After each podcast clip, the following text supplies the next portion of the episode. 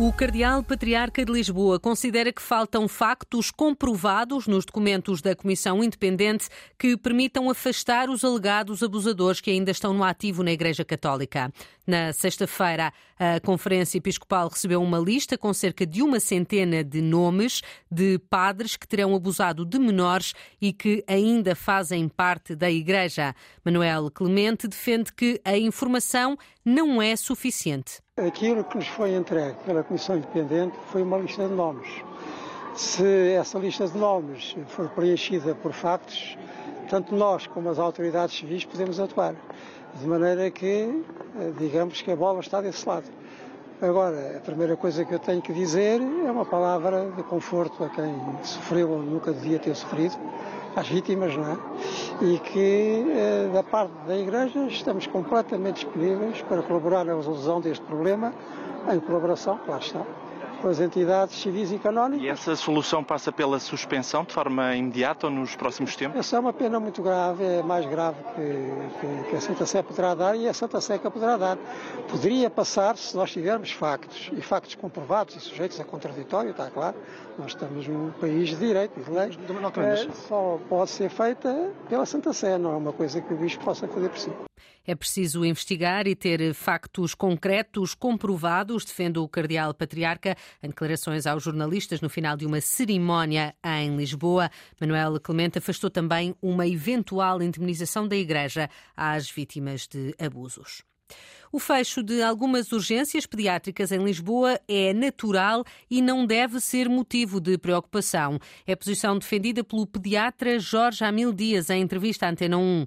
Para o presidente do Colégio de Especialidade de Pediatria da Ordem dos Médicos, a reorganização destes serviços até já devia ter acontecido só fico espantado por esta medida ser tão tardia. Claramente havia uma, uma, desproporção entre as necessidades para este objetivo e o número de serviços abertos, começando a haver limitação de recursos. Naturalmente que é preciso racionalizar por forma a garantir que a assistência vital fica assegurada, embora com um número menor de serviços do que, do que existiam. A região de Lisboa tinha, julgo que, 10 serviços de urgência e a região de Lisboa não tem 10 vezes a população do Porto e, no entanto, no Porto foi possível eh, centralizar serviços e prestar cuidados sem alarme social e sem, eh, sem que haja carência ou, ou falta de, de cuidados para as situações mais graves. A Direção Executiva do Serviço Nacional de Saúde prometeu revelar nesta semana o plano de reorganização das urgências pediátricas em Lisboa e deve ser anunciado o fecho de alguns serviços. Em entrevista à Antena 1, Jorge Amil Dias defende que não há razão para alarme tem de ser feito com os cuidados necessários de informação à população, com sistemas de transporte de doentes que sejam eficientes para chegar aos locais de, de, assistência, com capacidade de internar as crianças que precisam de ser internadas nos serviços de maior proximidade. Portanto, tudo isto não, não é meramente um apagar a luz e fechar a porta, mas tem de ser um plano global de reorganização de serviços, com partilha de recursos humanos, haverá hospitais ou serviços que possam dispensar médicos e enfermeiros para os serviços que ficam abertos, portanto, que haja uma racionalização da gestão, preservando aquilo que é o mais importante, que é salvar vidas. O pediatra Jorge Amil Dias, presidente do Colégio de Especialidade de Pediatria da Ordem dos Médicos, ele considera que a reorganização das urgências pediátricas em Lisboa é inevitável por causa da falta de profissionais e defende que o encerramento de alguns serviços não deve ser um motivo de alarme. A partir de amanhã, o preço dos combustíveis volta a aumentar. O gasóleo deve subir 3 cêntimos e meio por litro, já a gasolina deve aumentar 1 cêntimo. Depois do acidente de comboio na Grécia, que fez 57 mortos, o chefe da estação de Larissa, que admitiu responsabilidades, está agora em prisão preventiva. A informação foi avançada à agência France Press por uma fonte judicial. Este funcionário é acusado de homicídio por negligência. Ainda hoje, o, o primeiro-ministro grego pediu desculpa às famílias das vítimas deste acidente da última terça-feira, que fez 57 vítimas. No futebol, o Sporting de Braga venceu o Rio Ave por 2-0.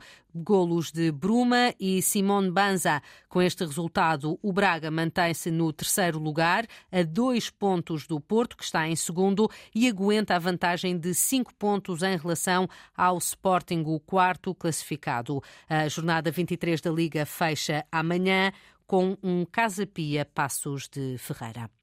Na hora da despedida, a Federação Portuguesa de Atletismo volta satisfeita dos europeus de pista coberta na Turquia. Os atletas nacionais conseguiram a melhor participação de sempre na prova. A Federação só lamenta a falta de apoio em Portugal, Walter Madureira. A hora é de arrumar as malas, regressar a Portugal e fazer a análise aos europeus que foram os melhores de sempre em pontuação, igualando as três medalhas de Torum 2021 e Valência 98 o que deixa o vice da Federação de Atletismo, Luís Figueiredo, satisfeito. Começou muito bem com, com o recorde nacional de João Coelho, logo no primeiro dia, a panágio daquilo que viria a acontecer. Tivemos aqui um conjunto de resultados tremendo e devo-lhe dizer que eh, nós, com muito pouco, conseguimos fazer muito. O pouco a que se refere o dirigente é a falta de condições de treino. Sabe que eh, Lisboa, por exemplo, não tem uma pista coberta. Sabe que Lisboa não tem uma pista ao ar livre para a Federação poder usar. A única pista que existe em condições é do Estado Universitário e não é pública. A Federação tem que pagar para a usar. É este tipo de condições que nós pedimos que, que, que nos facultem, porque a Federação de Atletismo uh, tem honrado os seus compromissos junto do povo português. Temos uh, sempre excelentes prestações, uh, mas faltam-nos meios. O pedido de mais e melhores condições está feito. Para a história fica o ouro de Pichardo e Dongmo o bronze de Mamona e ainda nove finalistas entre os 22 selecionados. Faltam condições para treinar e apoios para os atletas, meios para poder sonhar com melhores resultados em futuros europeus de pista coberta eh, da Federação de Atletismo.